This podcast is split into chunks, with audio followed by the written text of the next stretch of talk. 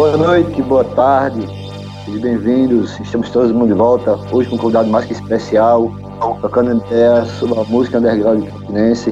Vocês vão saber um pouquinho o porquê Campina é considerada um polo de cena underground.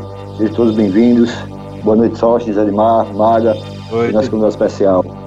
Hoje a gente vai começar uma série de, de episódios para falar um pouco do cenário underground aqui na Paraíba.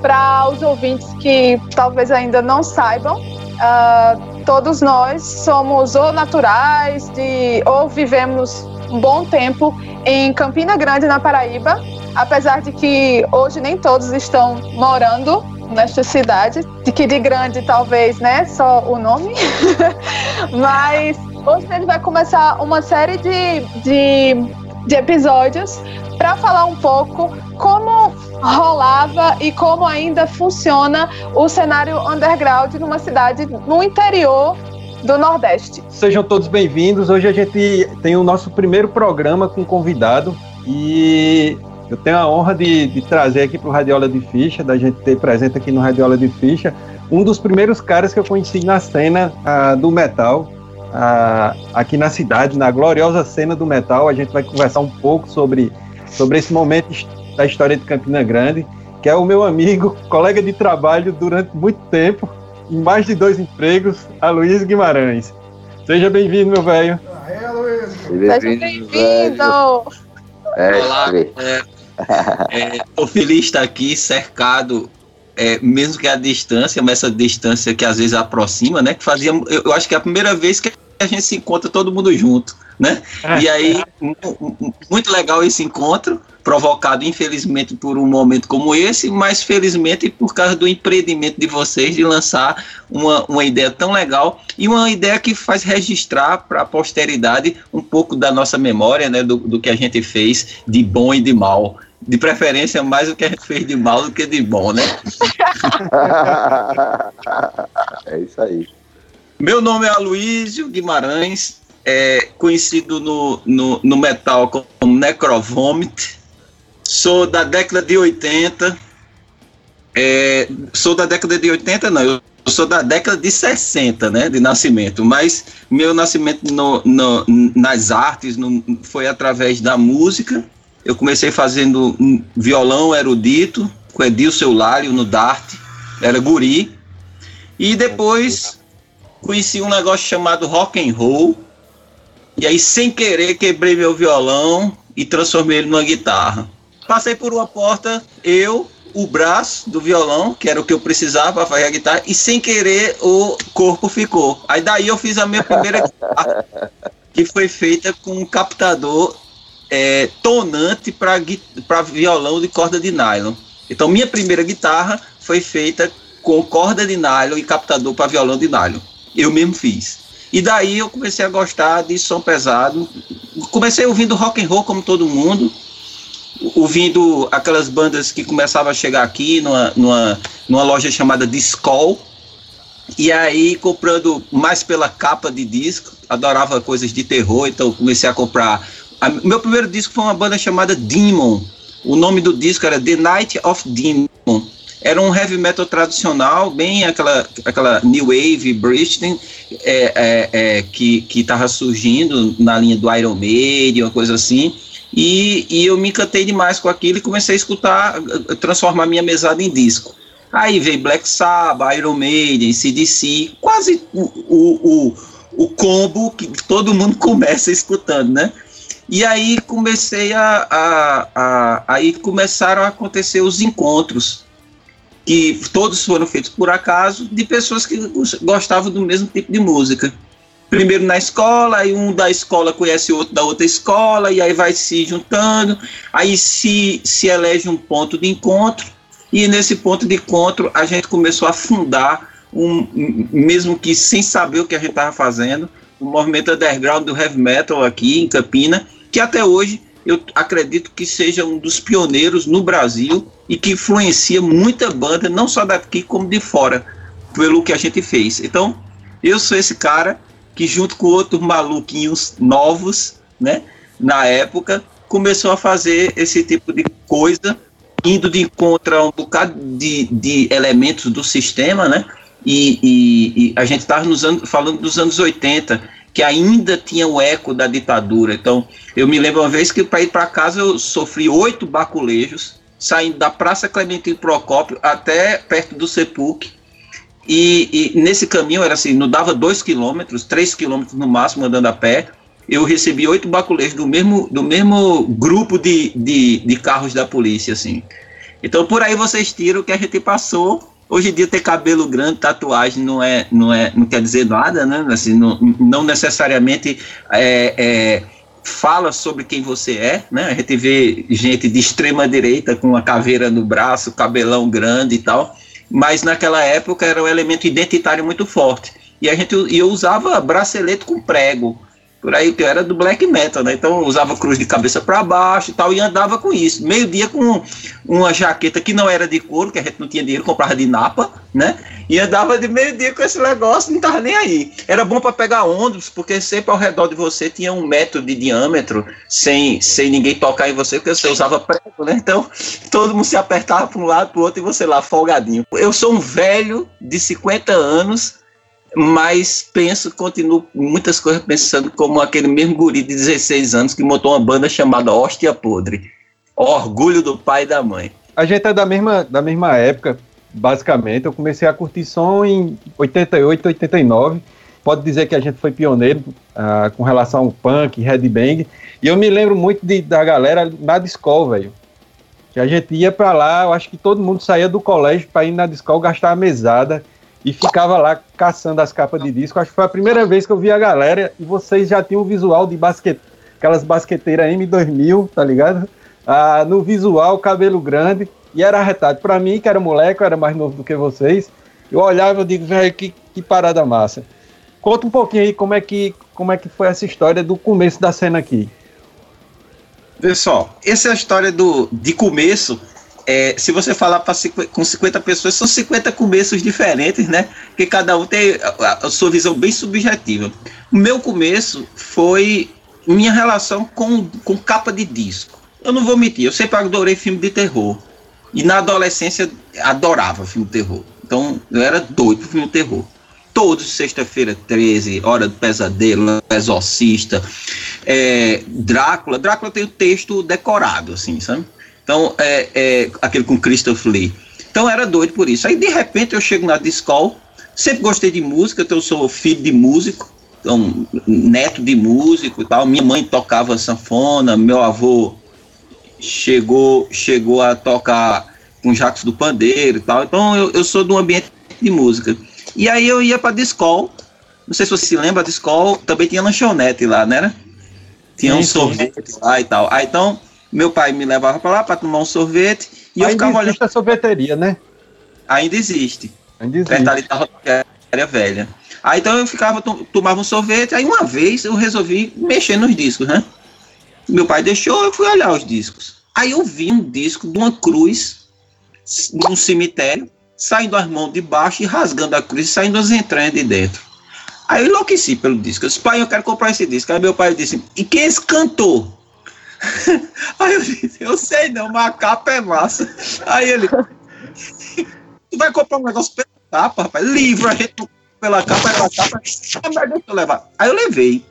E aí eu pirei com esse disco, sabe? O Demon.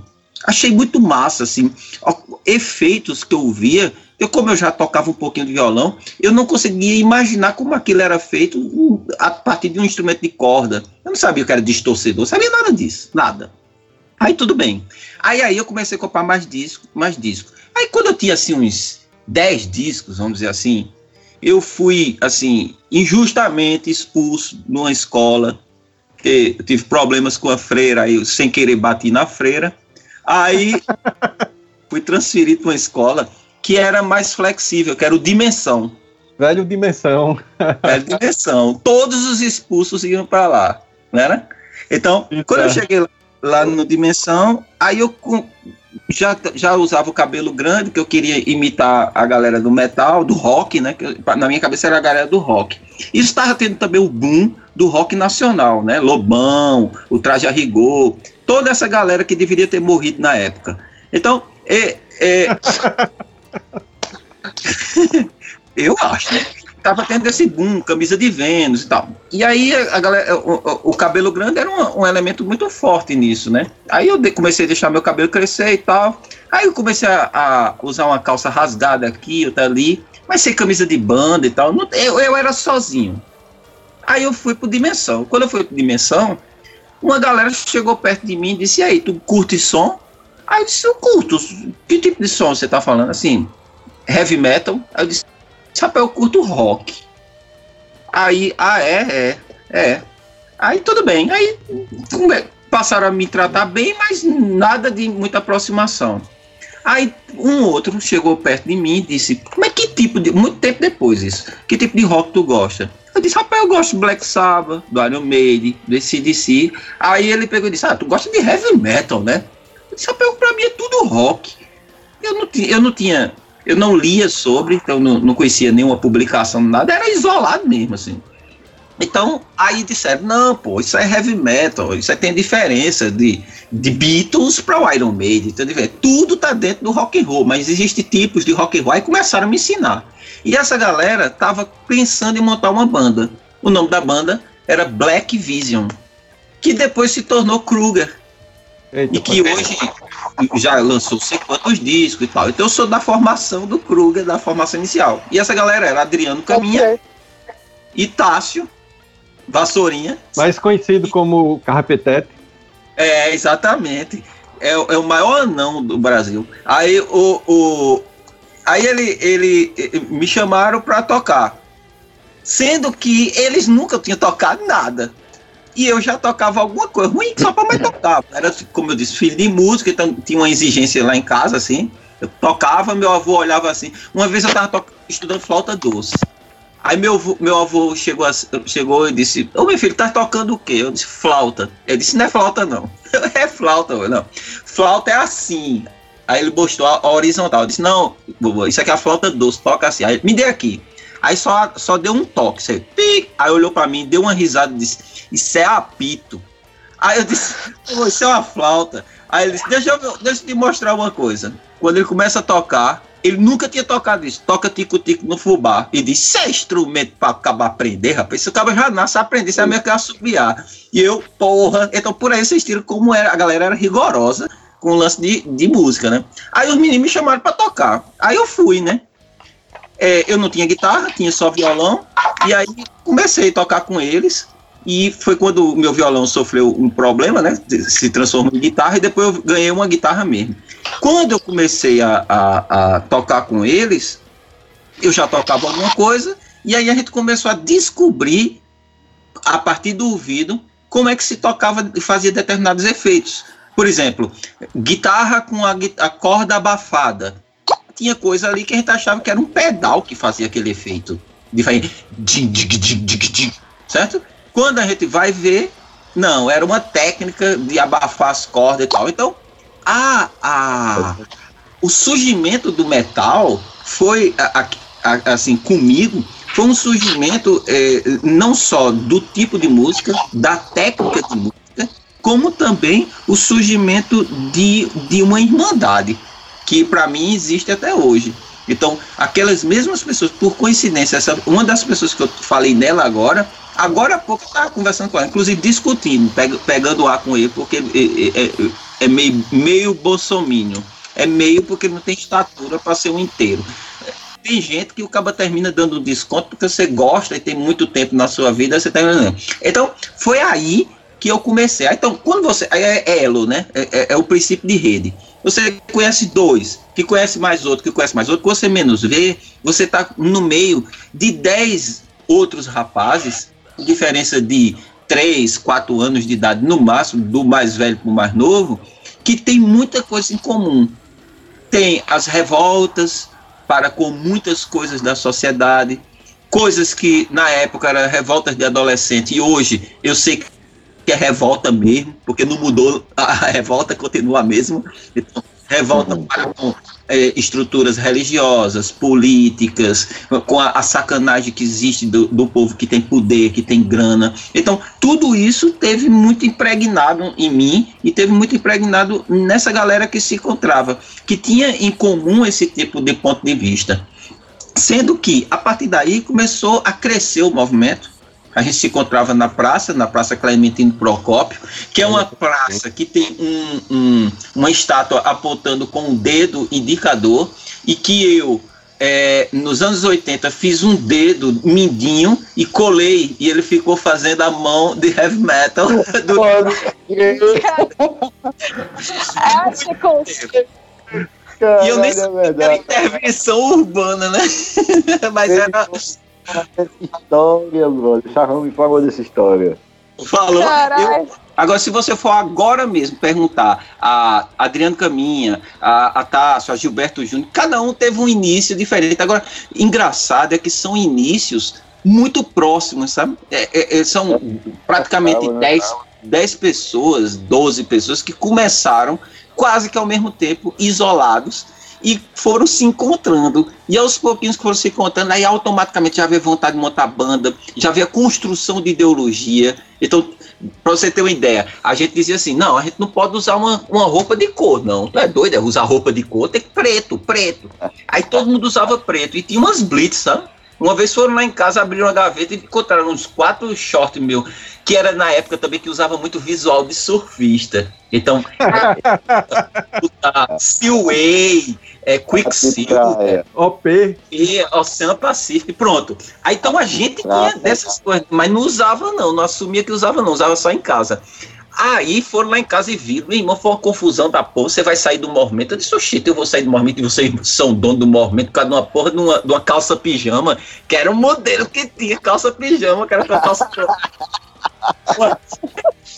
Rapaz, não dá, não dá seis meses, o Anthrax lança um disco e os bichos não tão coloridos como correr desse mundo, não, sabe? Aí, aí tome uma crise no metal de Campina. E agora, meu amigo, como é que pode? O Anthrax está usando, a Luiz não pode usar, Fulano está usando. Bem, então, é porque a gente ia construindo não só os elementos identitários, mas ia construindo também algumas regras de convivência, porque grupo pequeno tem que ter determinada regra, porque, meu amigo, imagina um grupo de 12 pessoas que tem um racha, viram dois grupos de seis. A gente se tornaria mais frágeis ainda. Então tinha que ter uma é. forma de, de ter uma coesão. E isso nada pensado, né? Isso tudo muito naturalmente. Não tinha uma pessoa que sentasse assim e dissesse, a partir de hoje a regra é essa. Né? Não, ela ia surgindo normalmente. E aí, a partir daí, a gente foi se encontrando e, e encontrando mais gente e, e trazendo mais gente para o movimento. E uma das coisas muito interessantes do movimento underground, assim quando surgiu, era a aproximação da galera do metal com a galera do punk. Os pois dois é. próximos, porque a gente era tão pouco que a gente precisava um dos outros. Então, eu tenho, eu, eu cheguei a ter um, um local, um local de show chamado Bar da Beta. Eu, Ei, em famoso Bar da Beta. Famoso Bar da Beta. O men, a menor casa de show de todos os tempos. Então, a, a, a gente, a gente teve show de banda de black metal com banda de thrash metal e banda punk. Tudo junto lá dentro. Por quê? Ah, Luiz, é, é, o, o Badabeta era o CBGB de Campina Grande, né, velho? É. Exatamente. Porque ali. Engraçado, bicho, porque hoje você vai ver algumas coisas de literatura ligada ao heavy metal. O Badabeta é citado. Tem gente é. em São Paulo que sabe do Badabeta, tem cópia de cartaz e tal. Porque ou galera para gostar de, de juntar velharia, a galera do metal, viu? Gosta é, de uma é. memória da porra. Então tem, porque, bicho, imagina aí um local que era um subsolo, que inclusive depois que a gente parou de fazer show, duas semanas depois, arriou Ai, tudo, que lá todo mundo, foi. Porque era o seguinte, eu peguei a era, o Badabeta era assim, eu tô, você, eu Uma, uma, curiosidade, você saía vermelho, né, do Badabeta, porque a, as paredes eram descapelando, o tijolo descapelava, encostava na parede, você saía vermelho, com a mancha vermelha no corpo. Era só porque era assim, era, era assim, Beta era a dona do bar, tinha um barzinho na frente, no meio, andando pro fundo do bar, certo? No meio tinha um quarto dela, e atrás tinha um coisa de despejo, que era, era garrafa velha, tudo quanto é coisa velha. Aí eu fui lá uma vez tomar uma com os meninos. Aí eu disse, eu vou no banheiro. Aí ela, pá, vai em frente. Aí eu errei o caminho e fui bater nesse local. Eu disse, oxi, o que é aquilo ali atrás? Aí ela disse, não, isso é um local de despejo. Aí eu, tim, eu disse, Ei, me faça, faça fazer o seguinte, me dê esse local de despesa pra gente, pra gente montar um canto para fazer show e, e aí em troca eu vou encher de gente aqui, tu vai vender bebida e comida que só porra. Ela, tu é doido? Tu, ela, eu, vá, aí vamos fazer um teste? Ela tá certo, meu amigo, para tirar as coisas de dentro. Quando a gente tirou, a gente viu que eram dois quartinhos. De um quartinho pro outro tinha uma porta. Aí eu, aí eu com uma bela ideia, eu, eu era o engenheiro responsável, certo? Aí não diga isso, porque você acabou de dizer que o negócio caiu, desmoronou todinho. Aí você quer dizer que você era o engenheiro responsável?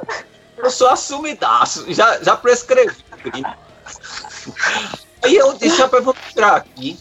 Um, era um quarto, e o segundo quarto era, era, um, era assim, um meio metro mais alto, sabe? Subia uns dois degraus. Eu disse, oxi, isso é um palco. Se vamos tirar a parede, fica um palco. O primeiro quarto é a plateia, o segundo quarto é, é o palco. Pronto. Fiz isso. A gente fez uns. Uns dois. Não, uns oito shows lá, certo? Sendo que ninguém sabia que o que funcionava do outro lado da rua, em cima disso, era uma sucata de ferro velho. Quando a gente fez o último show, duas semanas depois, esse negócio arriou com a sucata. Beta não morava mais lá. A gente parou de fazer show porque Beta entregou o ponto e o negócio arriou. Ou seja, o movimento de metal de Campina e talvez João Pessoa em Natal iria acabar se fosse no show de Lefa, do Lefado. começar do zero, depois de todo mundo. Tinha uma característica de Campina que a Luiz frisou bem, é que era todo mundo muito dependente um do outro, velho. Um tinha um disco, outro não tinha. Um tinha gravador, outro não tinha? Então era sempre repassando uma coisa pro outro. Era todo. Eu acho assim, que a amizade que todo mundo tem hoje, ainda hoje, depois de 30 anos praticamente, é por causa disso, porque todo mundo era muito dependente do outro. E, era, e a galera era totalmente desacreditada, porque na cidade ninguém conhecia, ninguém sabia o que era isso. É que eu lembro de, de estudar no CAD, o moleque velho ver os caras lá na praça, eu, porra, velho, que galera doida da porra. Um dia eu vou estar, e um, um dia desse eu tava lá no meio dos caras, saca assim.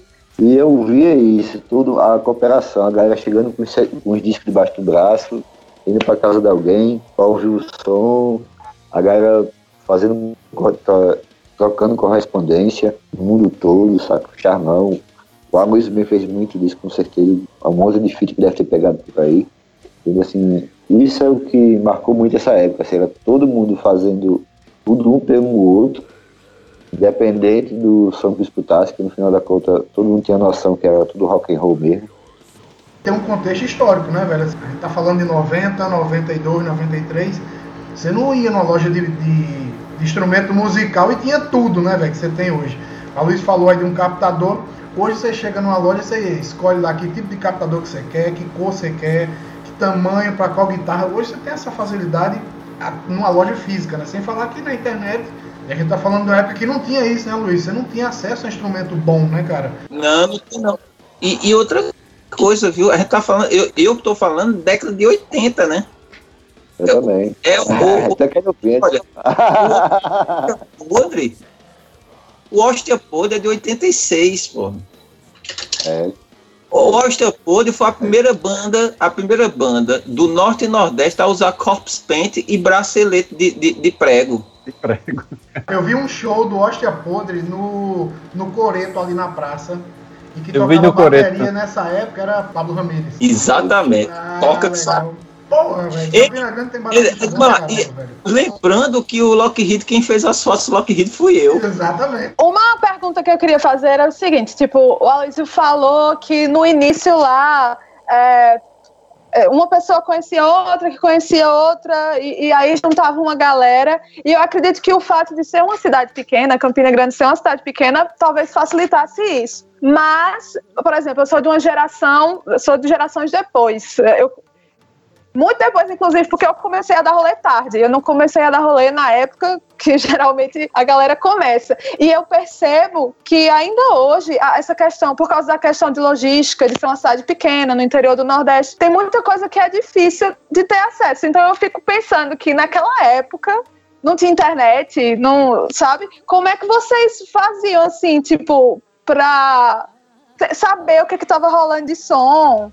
Assim, ter noção, tá? A gente vai montar uma banda, a gente precisa de instrumento tal, tal, e precisa disso, sabe? Como é que vocês, naquele universo, como é que vocês conseguiam ter noção das coisas para assim, construir, né, o movimento na cidade e tal? Uma das coisas que a gente fazia era o seguinte: a, todos os dias na minha casa chegavam em torno de 30 a 50 cartas diferentes.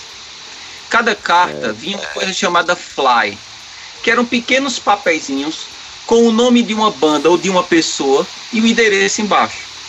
Por exemplo, Necrovomit, aí abri um parênteses, Black Metal and Speed Metal, e o meu endereço. Eu fazia um monte disso e para todo mundo que eu mandava carta, eu mandava um papelzinho, uns cinco papelzinhos desses. Se você que está recebendo minha carta gostava do meu papo, do meu estilo e das coisas que eu gostava também, você passava para os outros correspondentes seus esse contato. E quando você menos via, você tá era é uma rede analógica, mas é um princípio de rede do mesmo jeito, reproduzir. Muitas vezes eu pegava fly de amigos meus que ele mandava 10 flyers. Eu mesmo, na, quando ia para a Xerox, encaixava os flyers dele para poder ajudar a divulgação dele ou da banda dele. Essa era uma forma de ampliar os contatos. A outra forma, quase todo mundo tinha o seu catálogo. Então, só, tu, tu, tu tá com o teu catálogo, ah, rapaz, eu tô, mas tá, não tá em dia não, mas eu vou acrescentar aqui. Aí ele pegava o caderno dele, que ele ia anotando as coisas que ele tinha. 28, aí botava 28, disco do Sodom, aí botava o nome do Sodom. Tirava uma xerox e mandava para mim. O que eu gostasse, eu pegava e dizia, grava para mim tal coisa, tal coisa, tal coisa. Entregava a fita cassete ele gravava. Sendo que uma coisa engraçada, que isso modificou muito a estética sonora do que a gente fazia aqui, é porque é o seguinte, na fita cassete, quando você reproduz, você vai perdendo qualidade. Então, quando eu escutei Metallica, meu irmão, era um som tão sujo, tão sujo, e a gente tirava Metallica.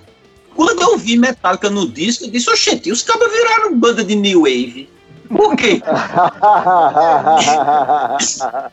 Eles sempre foram daquele jeito. Sendo que eu escutava a, a aquilo que foi distorcido, provocado pela reprodução, né? Foi passando de um para o outro, um para o outro, aí foi é, perdendo muito da qualidade. Então, existia muito disso, sabe? De a gente, a gente se plugava analogicamente, mas a gente não era isolado.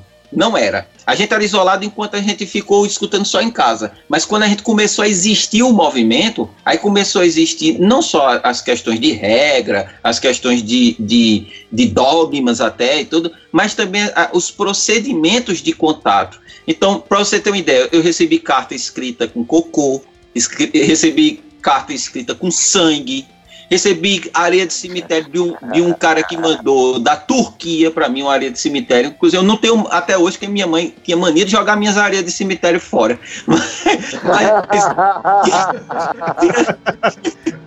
mãe nunca a privacidade da pessoa.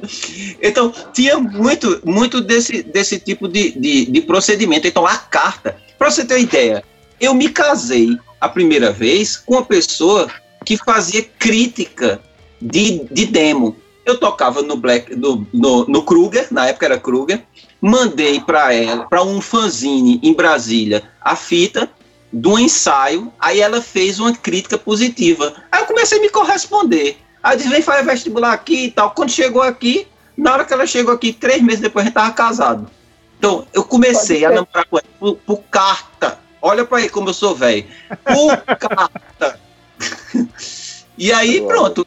Agora, olha que massa. Tirando a questão de relacionamento, como o movimento tinha uma, uma coisa de, de romantismo, assim, sabe? De, de, de... Imagina aí você mandar uma pergunta para uma pessoa e você esperar 15, um mês, 15 dias, um mês pela resposta, sabe? É, a, a fotografia, você fazia a foto, você esperava mais sei quantos dias para poder ver a foto. Bicho, o tempo era outro. Não é que, que era melhor ou pior, mas a narrativa do tempo era outra. Então você degustava. Eu me lembro quando a gente tirava foto, a gente ficava horas olhando as fotos. Horas. Porque parecia que você estava num ritual quase que sagrado, porque aquilo ali dava tanto trabalho. Hoje a gente tem pouquíssimos, pouquíssimos registros dessa época. Por quê?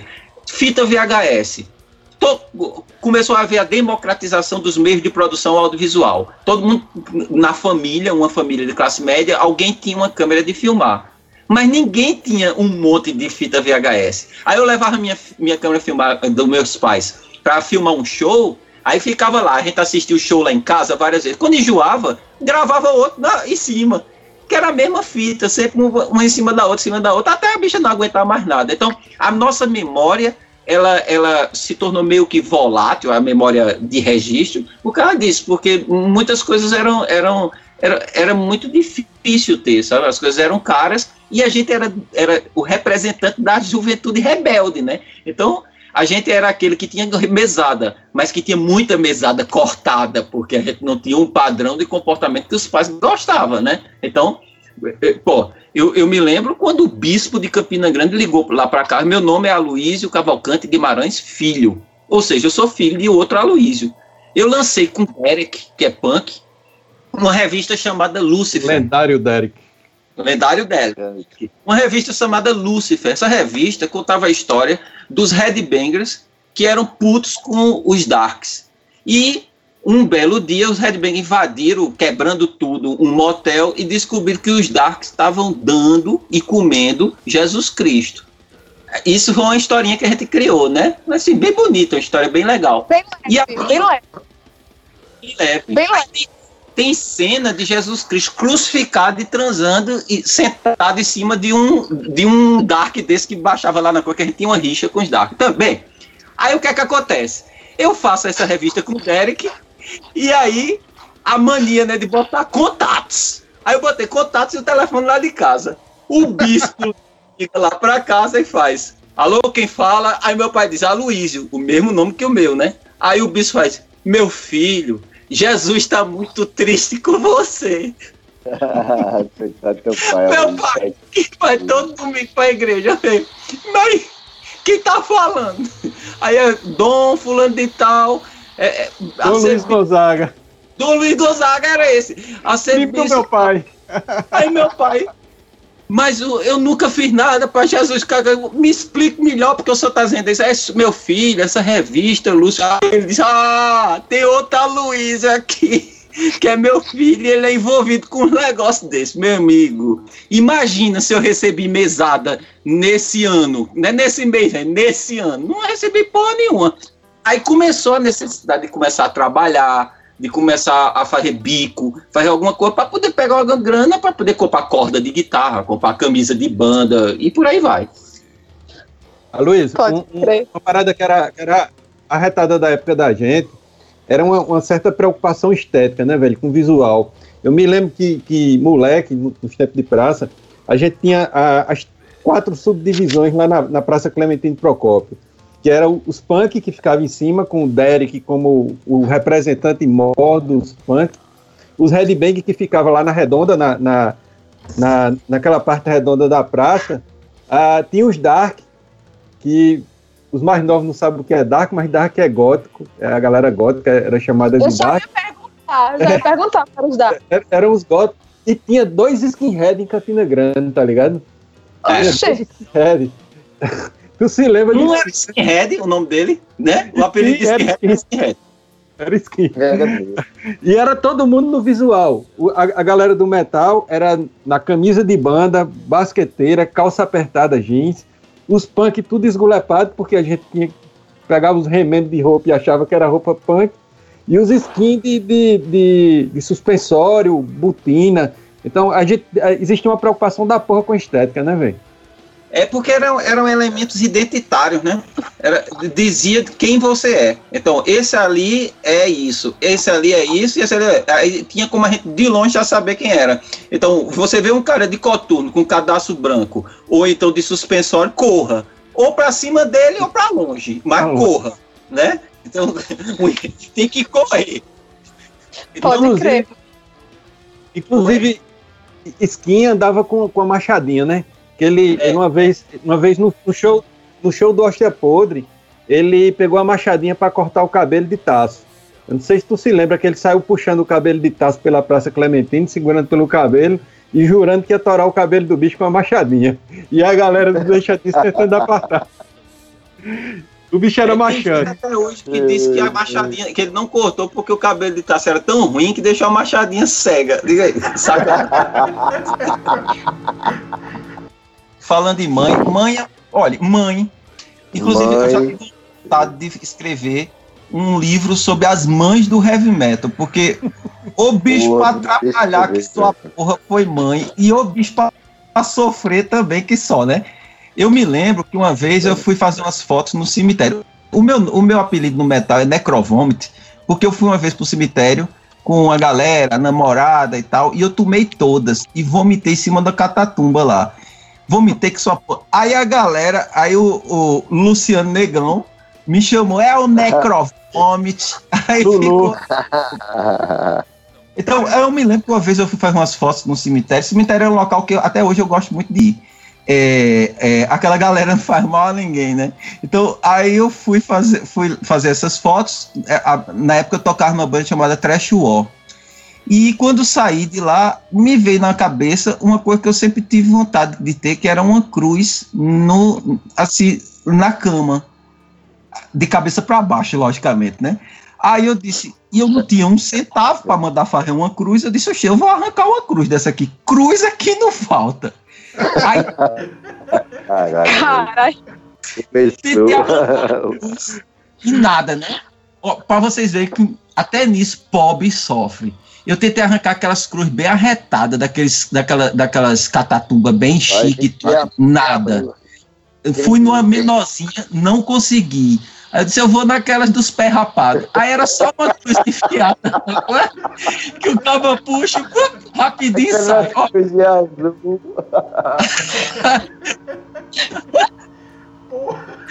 aí eu, aí eu pego a cruz, né? E levo pra casa. Aí bota a cruz, puxa a minha, a minha cama, bota a cruz de cabeça para baixo e empurra a, cama de volta e a bicha lá, de cabeça para baixo, eu pronto, tá, reali, realizei o meu sonho e vou dormir, né? Bicho, eu me acordo de madrugada com um grito, um grito daqueles que você se arrepia até a cabelo do, da sola dos pés, sabe? Quando eu abro o olho, tá meu irmão, que o bicho é negro, ele tá cinza, do medo, que o bicho tem um medo de alma da porra e tudo, sabe? Ele dá um grito e a gente dormia no meu quarto, era o quarto da gente. Ele dá um grito, aí meu amigo brota. Eu, minha mãe, assim, que eles não chegam no quarto dele, eles brotam, faz pof! O que é isso? Eu dei areado, meio, meio dormindo ainda. O que é isso? O que é essa cruz? Sei que lá, tal, tal, tal. Aí, aí meu pai, que sempre foi do meu lado, sabe? Aí minha mãe dizendo: esse menino tem, esse menino tem problema. Ele, ele tem pacto com Satanás. Aí meu pai disse: ele devia estar tá com sono, botou essa cruz de cabeça para baixo, porque ele tá com sono. Aí eu, eu, eu leso, né? Não, eu botei assim mesmo, é minha ideologia.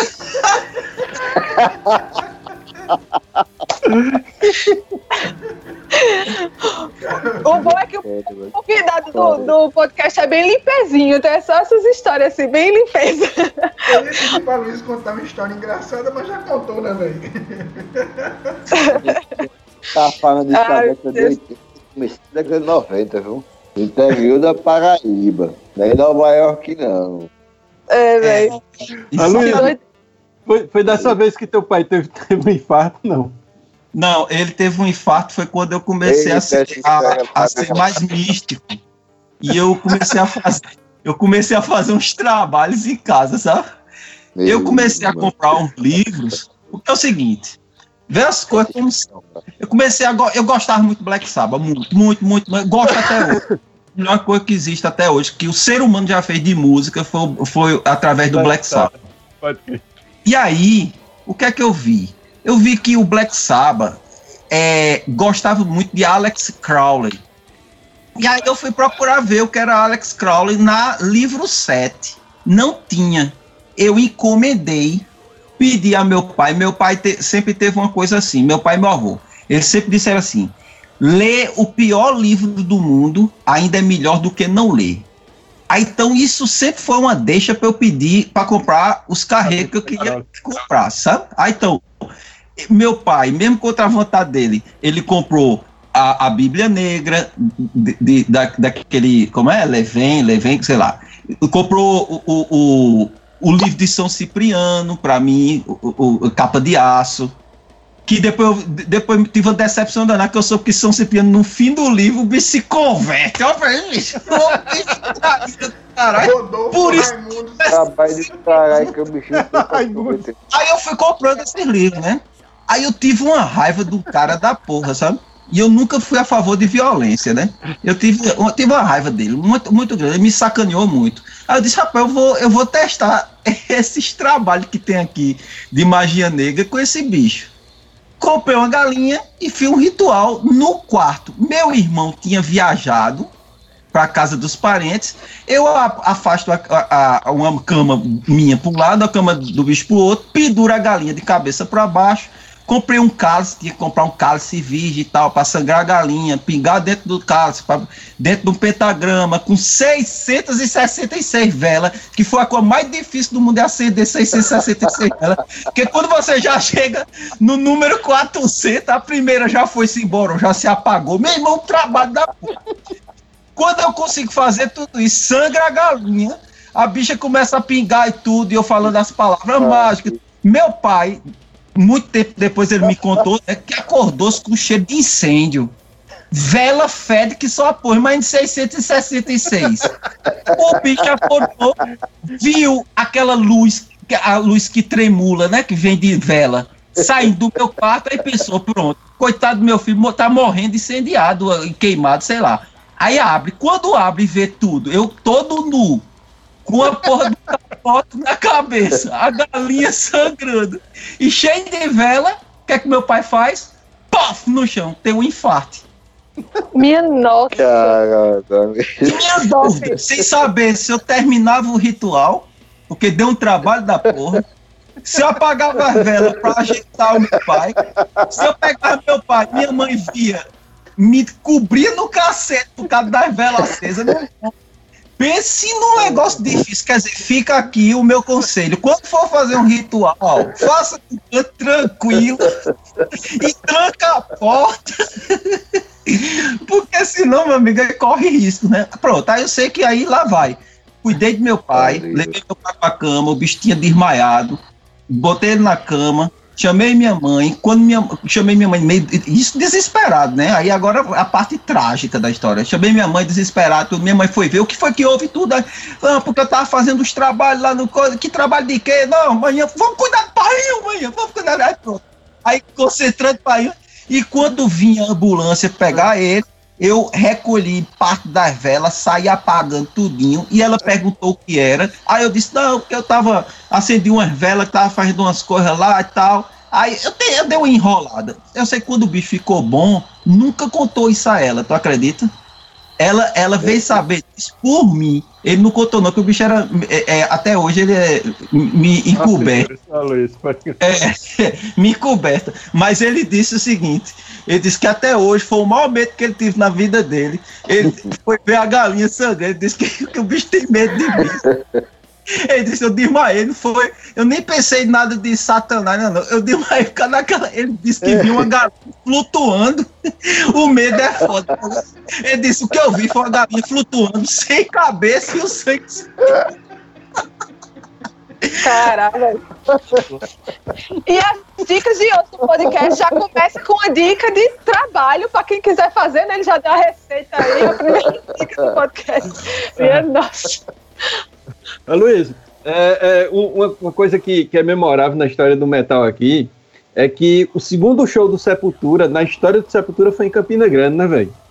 Na verdade, é o segundo show com Andreas no Sepultura. Com Andreas Kiss, justamente. É. O primeiro foi em Caruaru e o segundo é aqui em Campina. Com certeza você foi pra show, né? Eu fui proibido, que eu era de menor. Eu passei, eu passei. Mãe deixou eu ir, que meu pai era o juiz de menor da cidade e, e se eu fosse era um, um, um pecado. Eu também não fui, não. Minha mãe é, deixou. É, tu não podia ir nem a pau, tu, era, tu tinha que ser um exemplo. Deixa eu te falar, só, só antes de, de tu entrar nesse de Sepultura, tu se lembra que eu andava com a galera punk? Aí teve um, teve um assim, em 90, 89, 90, teve uma parada que foi muito sinistra, que a galera fez um, um show que era contra a, a guerra nuclear, tá ligado? Aqui em Campina Grande, a gente fez um show em um protesto.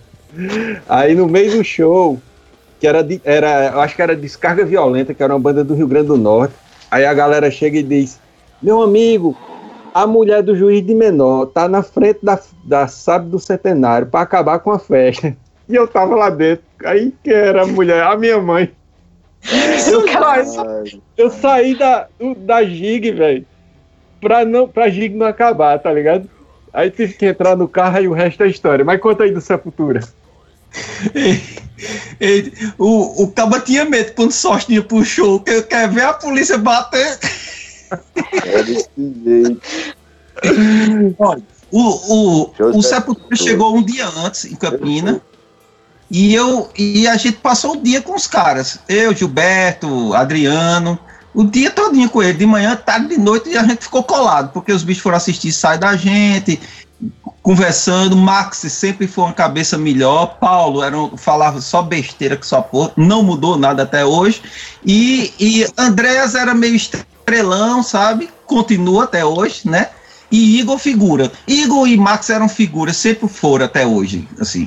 É, são as duas figuras mesmo da, da, dali, são os irmãos, né? E aí batemos papo e, e o engraçado, Sócio, tanto aí que, quanto depois conhecer da galera do Atômica, quando foram tocar em Recife, é que só mudava o endereço, sabe? O que eles vivenciaram e a gente vivenciou, e vendo depois alguns documentários com bandas grandes e tudo, é a mesma realidade, a mesma coisa. O que diferencia é que alguns que tinham um pouco mais de condições compravam equipamento melhor. A gente vivia num país pós-ditadura que ainda as fronteiras eram fechadas, então não entrava instrumento importado, pedal importado, nada. Eles não, eles tinham essa condição de. Ah, comprava barato, né? Coisa que gente era um sonho inatingível, para eles era barato. Então, para a gente era ter uma guitarra Sonic da Giannini, um pedal, é, sei lá, Heavy Metal Interlude e uma caixa Micassim, você tava com um equipamento da equipamento porra, foda, pode crer. É. Então, enquanto eles, eles já usavam Kramer, Jackson, é, Fender e por aí vai. Mas a essência da coisa era a mesma.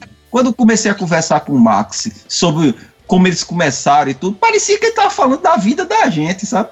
Parecia que ele estava dizendo a nossa história, porque era a mesma coisa. Era um bocado de adolescente que tinha um motivo para se rebelar, sim, e que tinha instru um instrumento para expor essa rebeldia, que era a música, era o visual, era a forma de se comportamentar. Alguns tinham essa pegada mais contra a guerra, contra isso, contra aquilo outro, e outros mais contra a religião. A minha era mais contra a religião. Então não é à toa que eu enveredei para lance de satanismo, do black metal, para essas coisas, que eram muito mais artifícios contra o cristianismo do que necessariamente acreditar que Satanás existia ou, ou qualquer outra coisa dessa. Então era muito mais se aproximar daquele que é, representava ser o opositor o daquilo que você não gostava, era o inimigo. Inimigo. É, é como, como a gente. Eu andava mais com os punk na época, embora a gente convivesse no mesmo ambiente, e, a gente era aquela história do movimento anarquista, né? De, de, é tanto que rolava as tretas porque a galera dizia que a gente queria ser meio intelectual e tal, porque era, era mais politizado. Mas todo mundo tava lutando na, na mesma frente, né, velho? A gente era uma cidade caretona do interior da, da Paraíba e eu tenho orgulho, quando eu me lembro de, de quando eu era moleque, assim, a gente tinha visual e a gente tinha atitude, cara, num, num mundo que que não existia muito isso, tá ligado? Era uma turma ali, você chegava na Clementino, se fizesse uma filmagem naquela época da Clementino, não era diferente do Piccadilly Circus em Londres, tá ligado? Não era Exato. diferente de uma, de uma galeria do rock em São Paulo. E a gente tinha as lojas aqui também, né? A gente tinha as lojas de, de a Ex Maluquete, a, a, loja, a loja de Bião, a tua loja, velho. Legalize. Olha o nome da minha loja, Legalize sócio de um dos cabos mais doidos que eu conheci na, na terra, que foi Robson. É, aqui é pirado. Eu fui, eu fui gerente do bar dele e eu acho que foi um período de, de noia completa. E o bicho, a primeira festa que a gente fez na, no bar de Robson, no Galpão 40, 54, lá na Feira da Prata, aí ele pegou a grana da festa todinha e comprou uma tinta amarela para pintar o piso do galpão, cara. Aí a tinta era tinta que só pintava com trator, porque era aquelas tintas que pinta pista, tá ligado? Aí quando ele chegou com um galão de tinta bem feliz, aí o funcionário olhou e fez: Tu trouxe trator? ei, ei, Robson uma vez, Robson uma vez pegou, eu trabalhava na serigrafia com ele, certo? Lá no fundo da casa dele ali, né? Perto do Badabeta. Aí o bicho pegou e disse: Luiz, aba a boca, aba a boca, aba a boca. O que é? Aba a boca. Aí botou na minha boca. É o que porra é isso, amargo sua porra? Tu tá querendo que eu coma papel? Ele, ah, deixa de dissolver, deixa de dissolver. Meu irmão, era um LSD.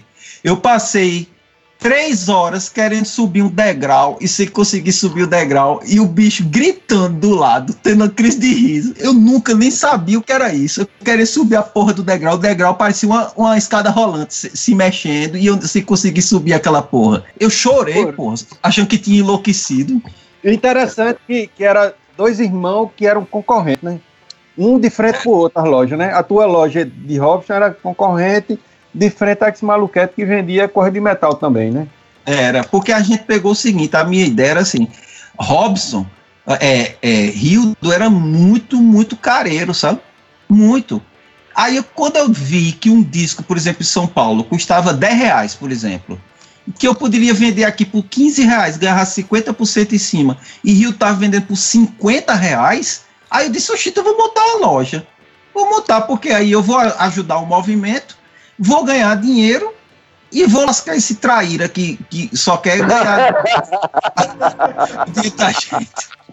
Que era o principal. Né? Olha para isso, me conheceu agora e já está me entendendo.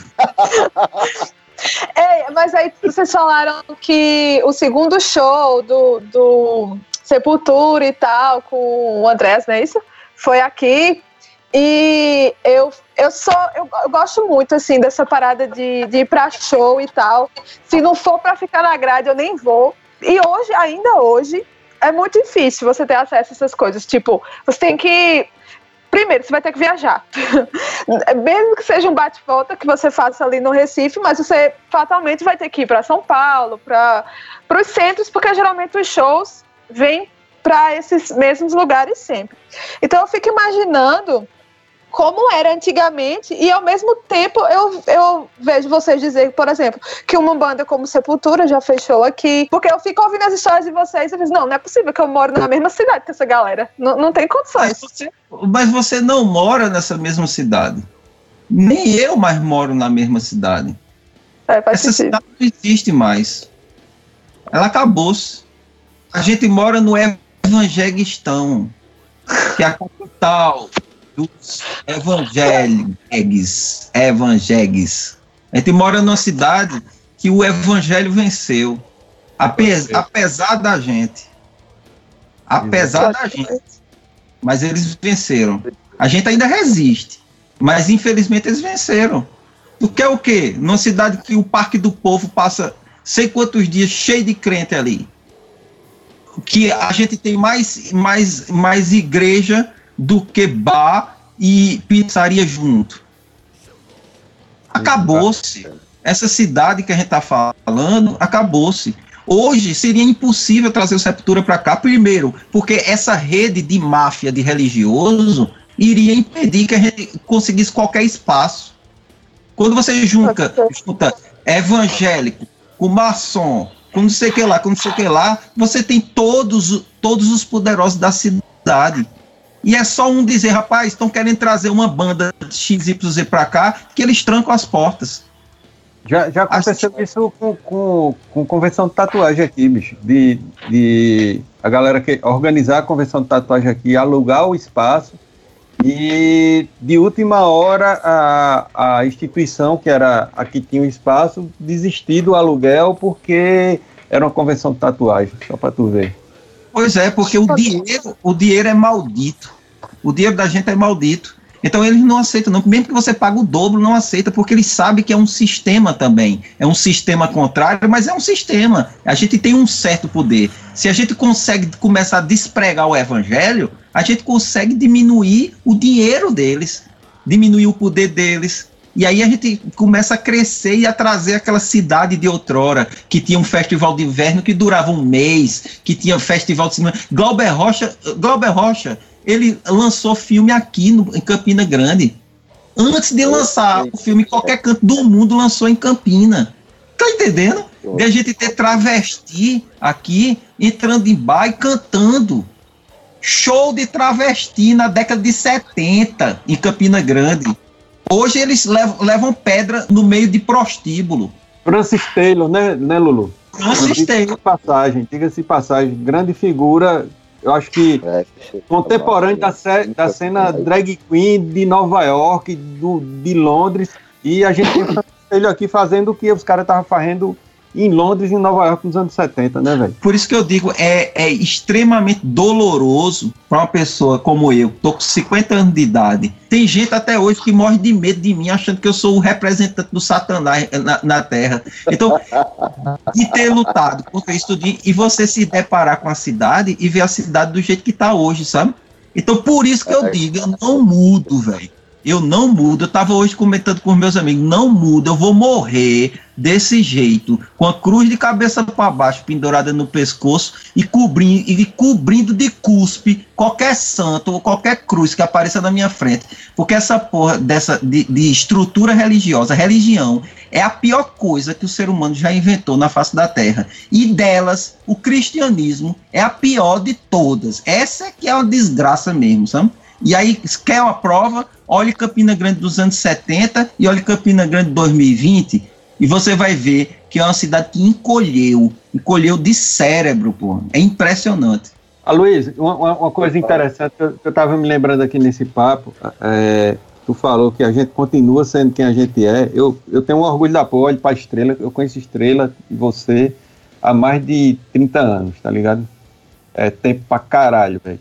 É e, eu olho para Estrela, eu olho para você, eu olho para Charlão, para Edmar, para a galera que a gente conhece das antigas. E eu tenho um orgulho, velho, da gente ter sempre mantido o tipo de pensamento que a gente teve, tá ligado? A gente nunca foi cuzão, velho. Isso, isso para mim eu fico muito feliz. E eu me lembro muito de uma vez, numa conversa que eu tive contigo, em Caruaru, quando a gente começou a trabalhar lá. A gente já trabalhou em dois lugares junto. Aliás, em três lugares, né? Que foi meu maquiador de passagem. Ah, fui maquiador e... dele. Não maquiava ele, mas maquiava os modelos que ele fotografava. E uma vez em Caruaru, quando tu foi fazer... Que a Luiz não foi nessa vida. É, tá quando tu foi fazer o concurso lá em Caruaru, que a gente, a gente falou, e a gente conversando, e tu falou uma coisa que é, é, é interessante, que muita gente esperava que a gente se desse mal, tá ligado? Que eu, tu, Estrela, e a, a galera que a gente se desse mal. Véi, e a gente não se deu, velho. A gente é uns pai da porra, é, é, um marido da porra, a gente é um profissional, consegue ser, ser muito bom no que a gente faz, todos três e todos os amigos que a gente tem. Cada um fez o seu caminho, velho. É bom pai, é boa figura, é gente boa, é do bem. Cara, e o que eu acho arretado, que é uma coisa que você comentou, que as pessoas chegavam e vinham perguntar pra gente o que é que a gente tava fazendo com um sorriso na cara mas um sorriso sarcástico, esperando que a gente tivesse fudido e sempre quebrava a cara porque a gente nunca teve fudido. Nenhum da gente deu errado. Todo mundo é gente boa e eu tenho certeza que um filho, um sobrinho da gente olha pra gente com carinho. E isso eu tenho orgulho, velho. A coisa mais engraçada que eu acho? É ver as rodas que a gente já entrou, ver as rodas que a Luísa já entrou, as rodas que a Edmar já entrou, que sorte, que a Maga provavelmente entra. E você vê assim que a gente entrava, entrou nas rodas, o, o Juan Maurício comandou uma escola, velho. Brilhantemente. Onde é que imaginar que um cara do DEF ia, com, ia comandar uma escola? E não foi simplesmente comandar a escola. Eu vi o carinho das pessoas com ele, tá, das alunas com ele. Eu vi isso diariamente, que o filho do Felipe estudava lá, e sempre ia, final de tarde, pegar o lá. E eu via isso.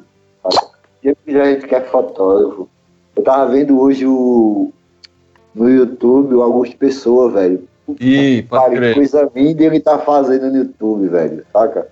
E ver que essas pessoas que eu vi começando há 30 anos atrás conseguiram, cada um no seu, no seu tempo, cada um da sua forma, se dá muito bem. E as pessoas não conseguem engolir isso, velho.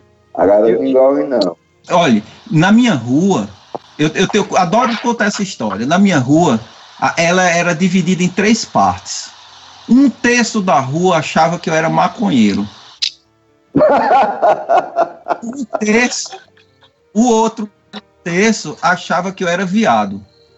E o outro um terço eu achava que eu era viado e maconheiro. Um dia minha mãe chegou chegou para uma vizinha que eu chamo ela de tia até hoje, e disse: Olhe, Izinho saiu no jornal. Pois essa vizinha abraçou minha mãe e disse: Ô oh, Norma, ele um dia vai tomar jeito de gente. Aí, minha mãe separou-se um pouco dela e disse: Não, foi na página de cultura. Ele estreou uma peça de teatro. Aí o povo ficou decepcionado. O povo que eu, ia, que eu tava preso ou alguma coisa assim, não. Tinha estreado uma peça de teatro e o povo decepcionado, né? Porque todo mundo sempre apostou que a gente que estava com aquele visual e com aquelas atitudes ia chegar uma hora que ia ser preso, que ia ser banido, ia aparecer morto, alguma coisa assim. Ninguém esperava coisa boa, não. Até hoje. Olha, quando eu disse ao meu pai, ó, é, eu cheguei pro meu pai e disse assim, eu vou, eu, eu passei no mestrado. Aí que foi que ele disse? Obrigação. É, fala a verdade. Ah, isso faz o quê? Três, quatro anos. Ele fez, hum, fala a verdade. Eu passei. Quando eu terminei o mestrado, disse ele, olha, terminei o mestrado e tal, tal, tal. Aí ele disse, esse mestrado é bom mesmo? Tipo assim, desqualificando o mestrado, porque eu tinha entrado nele. É foda, Pessoa, Eu que só estudei até a sexta série, né? Até a sétima. Porque o restante foi supletivo. foi o doutorado. Eita, é. Eu vou fazer o doutorado sem ter pisado no ensino médio, que eu vou mostrar, provar que o ensino médio não serve para nada. a galera só esperava o pior da gente e se decepcionou quando viram que a gente deu pra gente do jeito da gente. E a gente provou que existem outros tipos de gente, né? Existem outros tipos de pessoas que podem ser boas sem necessariamente estar tá usando paletó e gravata. Pode ser boa sem necessariamente estar tá se ajoelhando na frente de um santo. Pode ser boa sem necessariamente fazer parte de um partido XYZ. A gente pode ser bom sendo black metal, sendo anarquista, sendo o que a gente quiser ser. A essência de ser bom não depende desses detalhes, né? Meu pai, que me defendia, né? Sempre dizia assim: não, isso é uma fase. Isso passa. fase demorada da porra. Aí eu, eu, dia desse, eu disse: pai, não passou ainda nem com o infarto que eu tive. Passou a fase. eu tô achando que essa fase não vai passar, não, sabe? ah, Luiz, tu contou essa história do maconheiro, do, do, do viado, não sei o quê. A minha primeira banda, cara, era eu, Catalise, que depois formou o Lockheed comigo, e Sandro. Eu acho que vocês não conheceram o Sandro, porque o Sandro foi morar depois. Sandro era carioca, veio morar em Campina Grande e hoje acho que mora pro lado do Amazonas e tal. E Sandro fumava maconha pra caramba, né, velho? E eu e Catalice não. Aí a gente estava na casa de Sandro, né? Aí todo mundo chegava lá para ensaiar e quando a gente saía, o pessoal comentava com a mãe de Sandro, dizia, rapaz, Sandro, menino tão bom, inteligente, estudioso, fica se juntando com esses maconheiros para tocar rock. é, eu falasse essa de maconha, eu me lembrei de uma. É rápida essa. Me lembrei de uma vez que eu peguei e eu vendi umas calças jeans que eu tinha, sabe? essa época depois de dezembro, que o cara ganhou um monte de presente e comprei umas paradas, sabe? Sendo que eu não esperava que fosse tanto. Porque antigamente era mais barato, né? Aí eu comprei, bicho, veio um saco do bom preço, do grande, cheio de fumo. Eu, caramba, velho, negócio pra ter muito, né? Aí eu levei pra casa, lógico, né? Aí eu disse, pô, eu, eu só tenho um guarda-roupa que era dividido com meu irmão. Eu disse, eu tenho que contar o bicho. Eu era tão sem credibilidade lá em casa tão sem credibilidade que eu chamei Fabinho e disse: Fabinho, vou mostrar uma coisa pra tu. Tu promete não contar a ninguém. Ele, prometo. Se tu contar, eu vou te matar. Eu tô avisando. Que eu sou mais velho que ele, né? Aí ele, eu prometo, pô, eu prometo. Aí eu abri o saco, mostrei pra ele, disse, ó, é maconha. Ele fez, é, é demais. Até hoje eu não acredito. Eu tava sem credibilidade da porra. É de Catalince, eu sei que o bicho trouxe, né? Altas bandas pra tocar aqui, né? Ele vivia, organizando dele trouxe o Xamã, foi, se eu não me engano, trouxe o Angra também. Foi um dos caras que mais, que mais produziu show aqui, né, né Lulu? Ele e o Daniel Javan, né? Daniel Javan também é, já Daniel, trouxe. pode crer, Tem um cara aqui na conversa que trouxe trocentas bandas pro bar dele, né, cara? E banda pra caramba que rodou o Brasil inteiro, que foi estrela, né? Foram 250 bandas e 180 DJs. eu entrei no circuito do rock, na época que o famigerado PT, o amaldiçoado PT possibilitava isso. O desgraçado de não fez nada pela cultura. Mas eu consegui trazer sem custo nenhum, pelo menos 100 bandas para o meu bar tocar por causa do circuito fora do eixo. Saca assim, e foi uma piada, velho. Eu consegui trazer muita gente boa para tocar, muitas, todo mundo de João Pessoa, Recife, Natal, Campina, Guarabira, todos os estados do Nordeste tocaram lá, consegui levar todo mundo para tocar. Saca? Consegui juntar todo mundo lá no bar, só que assim, é como eu falei, sempre falo para todo mundo, a cidade não tinha grana, velho. Os bares lá funcionam um tempo, não é porque as pessoas não gostam de ir pro bar. É porque as pessoas não têm grana, simplesmente isso. Você é falou isso, mas a galera paga uma grana pra ouvir porcaria no bar do cuscuz. Aquela porcaria de, de bar do cuscuz, porque eu acho uma porcaria. Aquele lugar, tudo, atendimento, é tudo ruim. E a galera paga uma grana pra escutar música ruim lá. Eu queria que a Luiz falasse um pouquinho do, da cena hoje, a, do trabalho que ele tá fazendo. Pra quem não sabe, a Luiz tem uma banda chamada Agnideva, é uma banda do caralho. Tem um disco gravado que é muito bem gravado, uma capa muito foda. E a gente tem várias bandas que, que, começaram lá nos anos 80, como a Kruger, como a Estomacal Corrosion, que são bandas que até hoje existem e são bandas que têm um nome no cenário nacional e surgiram aqui em Campina Grande, né, velho? Isso é uma parada que é, que é histórica. Então fala um pouquinho dessa cena hoje, Lu. É, eu vou começar por a gente, certo? A Agnideva foi uma banda montada há uns 6, 7 anos por três amigos eu, que vim de uma banda chamada Hóstia Podre, e os outros dois que vieram de uma banda chamada Abaddon. E aí se juntou a galera do Abaddon comigo, e a gente montou uma terceira banda chamada o Agnideva. A gente tem pelo menos 40, é, 30 anos de, de, de metal aí na história. E aí a gente foi tocando, tocando, melhoramos tecnicamente, né? Não tinha como piorar da época que a gente começou a tocar, então a gente melhorou. E aí a gente veio, chegou a gravar o disco. Gravamos com capa de Marcelo Vasco, o mesmo que fez Slayer, Creator, Iron Maiden. E, e, e mandamos mixar na Grécia com Constantinos Kalaponkas, que é o mesmo o mesmo engenheiro som do Varatron, que é uma das cinco maiores bandas de black metal hoje do mundo. Esse disco entrou na lista em algumas listas dos 10 melhores do ano de 2017. Dentre essas listas, três são da Europa, uma da Rússia, uma da Inglaterra e outra da Alemanha. Aqui no Brasil a gente entrou em algumas listas de, de, de rádio como um dos melhores lançamentos do ano. Esse disco, eu não tenho mais ele, não tem mais em um monte de loja, a gravadora eu não sei se ainda tem. Eu sei que vendeu bem. E aí a gente tá, estava, era para estar tá gravando agora o, o próximo disco, sendo que por causa da pandemia não, não tivemos como, mas o, o, o próximo disco as músicas estão prontas, arranjo está pronto, participação especial. É, nesse primeiro disco teve a participação especial do, do quinteto de câmara da Universidade Federal de Campina Grande, teve cantora fazendo participação, então é um negócio bem trabalhado. Nesse próximo vai ter uma pianista da Guiana Francesa tocando junto com a gente, e, e, e coral e tal. Então, eu toco uma guitarra sintetizada também para ter som de cita. Existe tabla, toco dois tipos de, de, de flauta, uma flauta uluse e uma, uma bavu, são duas flautas indianas. A gente tem como temática o paganismo indiano.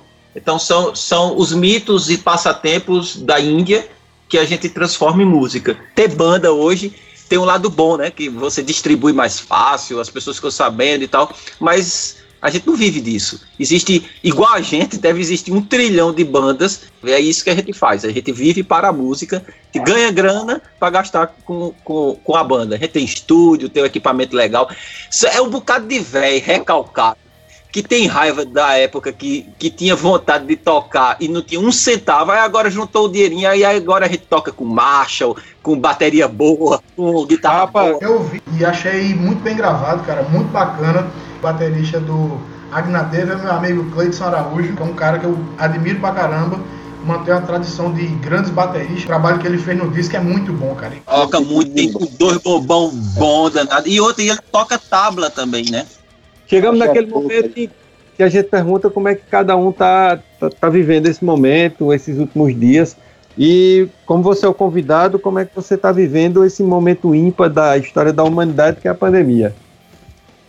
É, eu, eu, passei por algumas fases, certo? Eu tô, eu tô transformando a pandemia em fases. Então eu passei por uma fase que eu, eu não parava de tocar. Eu tocava direto. Eu toquei tanto, bicho. Fiz os arranjos para seis músicas, arranjo de, de, de flauta, de, de, de, das duas flautas, arranjo de solo e tal, tal, tal. Eu tô há um mês sem tocar, sem tocar mais guitarra porque abusei.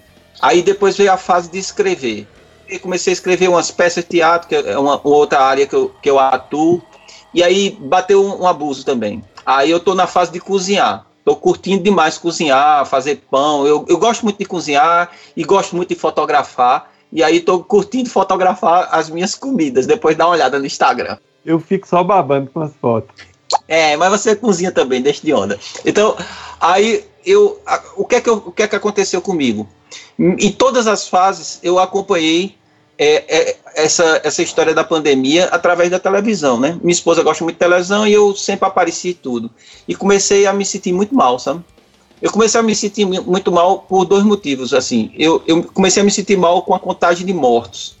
Eu ainda não estava no Brasil e, e, não precisa ser nenhum gênio para saber que ia chegar ao Brasil e eu estava vendo aquilo acontecer na Itália, na China e, e na França e estava me dando uma aflição muito grande, porque o tal do número é muito abstrato. 100 pessoas não quer dizer nada. Mas quando você começa a imaginar que cada pessoa dessa é uma família, e cada família dessa não fez nem velório para se despedir do, do, do, do, cara, aí você começa, começa a bater uma aflição. E aí não são 100, né? São mil. Aí são centenas. Aí são centenas de milhares. E aí você começa a, a ficar aflito. Quando começou a chegar no Brasil, a contagem começou a entrar num, com um critério, é, é, é, começaram a usar um critério muito, muito cruel, achei, de narrativa, e eu sei que é importante, é pedagógico, mas que era, tá morrendo tantas pessoas e está diminuindo a quantidade de leitos. Então eram duas contagens, uma progressiva e uma regressiva, que me deixou assim em estado de pânico mesmo, não vou mentir. Eu sou de grupo de risco, há um ano eu tive um infarto, a Maria sabe disso, tem um estente aqui, tem uma artéria entupida ainda, que só a porra, e, e para bater as botas é fácil, sabe? Assim, eu tô mais para lá do que para cá. E assistir isso e ver que a coisa tá chegando perto, aí você via Recife, aí via João Pessoa, aí chega Campina Grande, aí começa a deixar de ser número para ser nome, como muitas pessoas estão tá vendo. Eu tenho um, um tio que saiu ontem do, do, da UTI, Saiu ontem da UTI, passou 20 e poucos dias no UTI, morre, mas não morre, tá fudido dentro de um apartamento, toda atrofiada a musculatura e tudo. Tem o, o primo da minha esposa morreu, é, a, a, mãe do meu orientador tá internada. As coisas estão chegando para pertinho da gente, sabe? E eu, eu gostava muito, de, eu, eu li o livro e gostei muito da Guerra dos Mundos, depois foi filmado duas vezes, e mostrou que os alienígenas perderam a guerra com, com o, o, o planeta Terra graças aos vírus, né? E eu acho que esses vírus estão dando uma. Eu não estou querendo romantizar, mas que eles estão dando um, um, uma lição, mas pelo menos do ponto de vista reflexivo, a gente tem que fazer uma parar e fazer uma reflexão sobre o que é que a gente é, o que é que a gente está fazendo, para onde a gente vai. Porra, tem que tem que aumentar o incentivo à pesquisa, aumentar laboratório, aumentar pesquisa, ciência, ciência. Porra, a gente tá numa época que gente, quem sabe jogar xadrez pensa três jogadas na frente. A gente já devia ter a, a vacina há muito tempo. Precisa, desde o dia que encontraram o vírus a primeira vez, já devia estar pesquisando a vacina. Não, esperaram virar uma pandemia para poder começar a pesquisar, porque ninguém sabia se ia dar dinheiro. Então, essa coisa de girar toda sempre em torno do dinheiro vai terminar acabando com a humanidade e aí não existe espaço para arrependimento. Então, eu acho que a gente está vivendo uma época de reflexão, sabe? Alguma coisa a gente tem que tirar uma lição aí. Os poderosos, os donos de dinheiro, pô, tá morrendo rico. Eu nunca vi coisa melhor do que ver rico morrendo para ver que dinheiro nem sempre ajuda, velho. Nem sempre. Vírus não tem preconceito, não. Vírus é democrático. O bicho não tá nem aí, não. Não dê vacilo, não, que ele lhe lasca. Então eu acho que é um momento em que a gente precisa parar para pensar, sabe? Para pensar várias coisas, para pensar de curtir a vida, sabe? De como ela é efêmera, como ela acaba rápido. Porra, foi ontem que eu vi Sóstenes vendendo pulseirinha do lado da Lobras, sabe? Foi ontem, porra. A gente tá velho, careca. Então, a vida passa rápido demais. E a galera tá se apegando a umas besteiras ainda, sabe? E aí eu acho que é o nosso dever, e aí não é conversa daqueles velhos de antigamente, mas o nosso dever é deixar alguma coisa palpável de pensamento, sabe? De fazer com que as pessoas pensem que o mundo pode ser melhor, não é porque você vai ter mais, não é porque você vai ter um carro melhor, você vai ter uma, um, isso melhor. Não. Isso até pode ser legal. Não estou só contra o cara ter um carro massa, não. Eu sou contra ele aliar a sua felicidade a ter o carro massa. Porra, massa é poder conversar com os amigos, sabe? Mesmo que seja assim, na frente de um celular. Mas é massa. E quanto é que custa isso? Onde é, onde é que tem uma loja que venda conversa com amigo? Onde é que tem uma loja que venda abraço, que venda encontro? Isso é que vale aquilo que nem o dinheiro consegue comprar. Essa pandemia, por mais maligna, maléfica, nefasta que ela seja, ela tem para alguns um lado bom, sabe? Que é de trazer uma lição para entender o que é ser humano e entender que essa passagem da gente aqui, que é rápida, 80 anos, 70 anos, é muito rápido, pô. E, e se você passar esse tempo todo só juntando coisa, sem juntar gente ao seu redor, não vai servir para nada. Quer juntar coisa? Junte. Mas chama o povo ao redor e reparta com elas, é muito mais divertido. Não, não, não abra uma garrafa de vinho sozinho, não. Eu nunca abro. Eu prefiro abrir com outro. É muito mais gostoso. Eu fumo umzinho fininho e tal, mas uma roda é muito mais interessante. Então, meu amigo, não existe abraço sozinho, não. Abraço tem que precisar do outro. E, meu amigo, tá fazendo uma falta dar um abraço, tá fazendo uma falta ver os amigos, tá fazendo uma falta tomar uma com eles da porra, sabe? E eu espero que isso volte a acontecer, porque é muito ruim morrer. E morrer sozinho é pior. Eu prefiro morrer junto. Nem que seja com o cabo do lado contando piada e dizendo: Eita, vai ser a última respiração. E eu vou dar outra respirada, rir e bater as botas. Mas sozinho é mal demais. É isso. Tem mais nem o que falar, velho. Ah, mestre. Vamos dar um abraço virtual aqui. Galera, eu vou, eu vou, dar minha dica agora. Uh, pra gente ir agora pro finalmente do programa. Eu vou dar uma dica, cara, de um, um, um filme que eu tive que assistir agora para uma aula de, uma pós-graduação, que eu achei do caralho em termos de, de qualidade, não só de, de vídeo, mas de, de áudio, cara, que era uma, uma área que eu tinha pouco conhecimento. Eu sou da área da imagem, que é um filme chamado Do Kirk. Muito do caralho, um filme ganhador de Oscar. É um filme que se passa ah, na Segunda Guerra, sobre uma operação de resgate na Segunda Guerra. E são três histórias diferentes: é, terra, terra, água e ar. E, cara, é, é, um filme que você tem que botar um fone de ouvido e assistir o filme com fone de ouvido para sentir o trabalho de áudio do caralho que o filme fez. Que não é à toa que ele ganhou o a melhor, melhor tratamento de áudio, vários prêmios questão do Kirk fica como minha dica desse episódio. No último dia 8, fez um ano da morte do André Matos, né? O maestro do rock, uma da, das grandes vozes do, do metal nacional, um musicista, assim, que não, não há o que falar do cara. Ele não era só uma voz, né? Ele era um músico, é, maestro, estudou composição musical e enfim. E é, o Viper, que foi a primeira banda do, do cara, lançou uma música com é, a voz dele, uma música inédita. Assim, a música não era inédita, a música era inédita na voz dele, que é a The Spreading Soul, que é do álbum Evolution de 92. E foi, meio, foi uma surpresa, assim, para todo mundo, porque meio que a galera lá achou essa, essa versão e decidiu lançar em homenagem a ele, né? Por causa do dessa questão de que fazia um, um ano do falecimento dele. Então a minha dica é essa, vocês darem uma sacada nesse som e também aproveitar, já que não me deixaram falar do Pearl Jam aqui, só para dizer que eu não falei, o Pearl Jam, o Pearl Jam lançou uma versão sem censura do, de Jeremy no, no YouTube, no canal oficial deles, E, e daí, quem quiser lá dar uma, dar uma sacada, o vídeo é massa. Minha dica de hoje é um músico chamado Charles Bradley. Aos 15 anos o cara foi morar nas ruas e metrôs tal. Depois entrou num programa que o governo americano tem, se tornou cozinheiro. Trabalhou como cozinheiro vários anos. Isso o cara nasceu em 48, só para acompanhar a linha, né? E foi, morou em Nova York, Seattle, no Canadá, no Alasca. E por último estava morando na Califórnia. Em 96, trabalhando esse tempo inteiro como, como cozinheiro, ele voltou para casa da mãe e foi morar no Brooklyn. Nessa época ele começou a fazer umas, uns shows, tal, cantando, sempre diziam que ele parecia com James Brown, não sei o quê.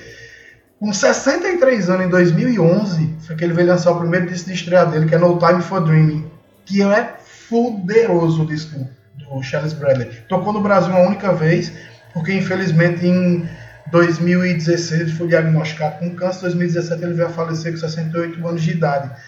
Tem uma música no segundo disco, Victory of Love, que é Changes, do Black Sabbath, e a versão dele para essa música na, na cara soul music e tal é muito foda, velho. Então, assim, são dois discos. Quem puder dar uma sacada, Charles Bradley, cara, é de outro mundo, velho. Muito bom mesmo.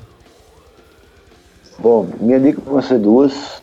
A primeira dica, um filme que eu não tenho assistido, que eu assisti há pouco tempo, foi o filme Rei, com Jamie Foxx, falar da vida do Rei Charles. Muito foda. Filmaço, mesmo que filme irado, velho. O velho era muito dele. E outra dica que, um, que eu achei do caralho, velho, que você fazer a promoção, é de um game que está sendo lançado para skate. O skate é XM. É impressionante que os caras gráficos que os caras conseguiram fazer agora no videogame para skate. A trilha sonora também tá pesadíssima. Curtam, tentem encontrar isso, que vale muito a pena. Os caras conseguiram pegar obstáculos naturais pelo computador e é tudo realidade de rua que os caras conseguiram fazer. Impressionante. Essas são minhas duas dicas: videogame Skate XM e o filme do Rei. Vale muito a pena. O Jamie Foxx arrebentou na interpretação do Richard. Escutar o Agrideva é uma boa. Demonize Legion, que é uma outra banda de Campina Grande também muito massa. Vendo aquele Ven Venomous Breath lançou disco agora recentemente. O banda de death metal daqui de Campina também. É, soube que o Nefasto está para voltar a gravar o disco, vai gravar um disco depois de sei quantos mil anos. E, bicho, eu tô, eu tô isolado, sabe? Eu tô isolado. Eu, dei, eu me intriguei da televisão, não tô vendo Netflix, não tô vendo porra nenhuma. O que eu tô, que eu tô fazendo agora é cozinhar. Minha dica cultural é Panelinha. É um, um site de Rita Lobo dá altas dicas culinárias. Pronto, essa é a minha dica cultural. Lulu, muito obrigado, meu irmão. Prazerzão ter você aqui, velho. Um grande abraço para tu. Valeu, galera. Valeu, obrigado. Galera, abração para vocês, certeza. Obrigado. Boa noite para todo mundo. Valeu, galera. Valeu. Tchau.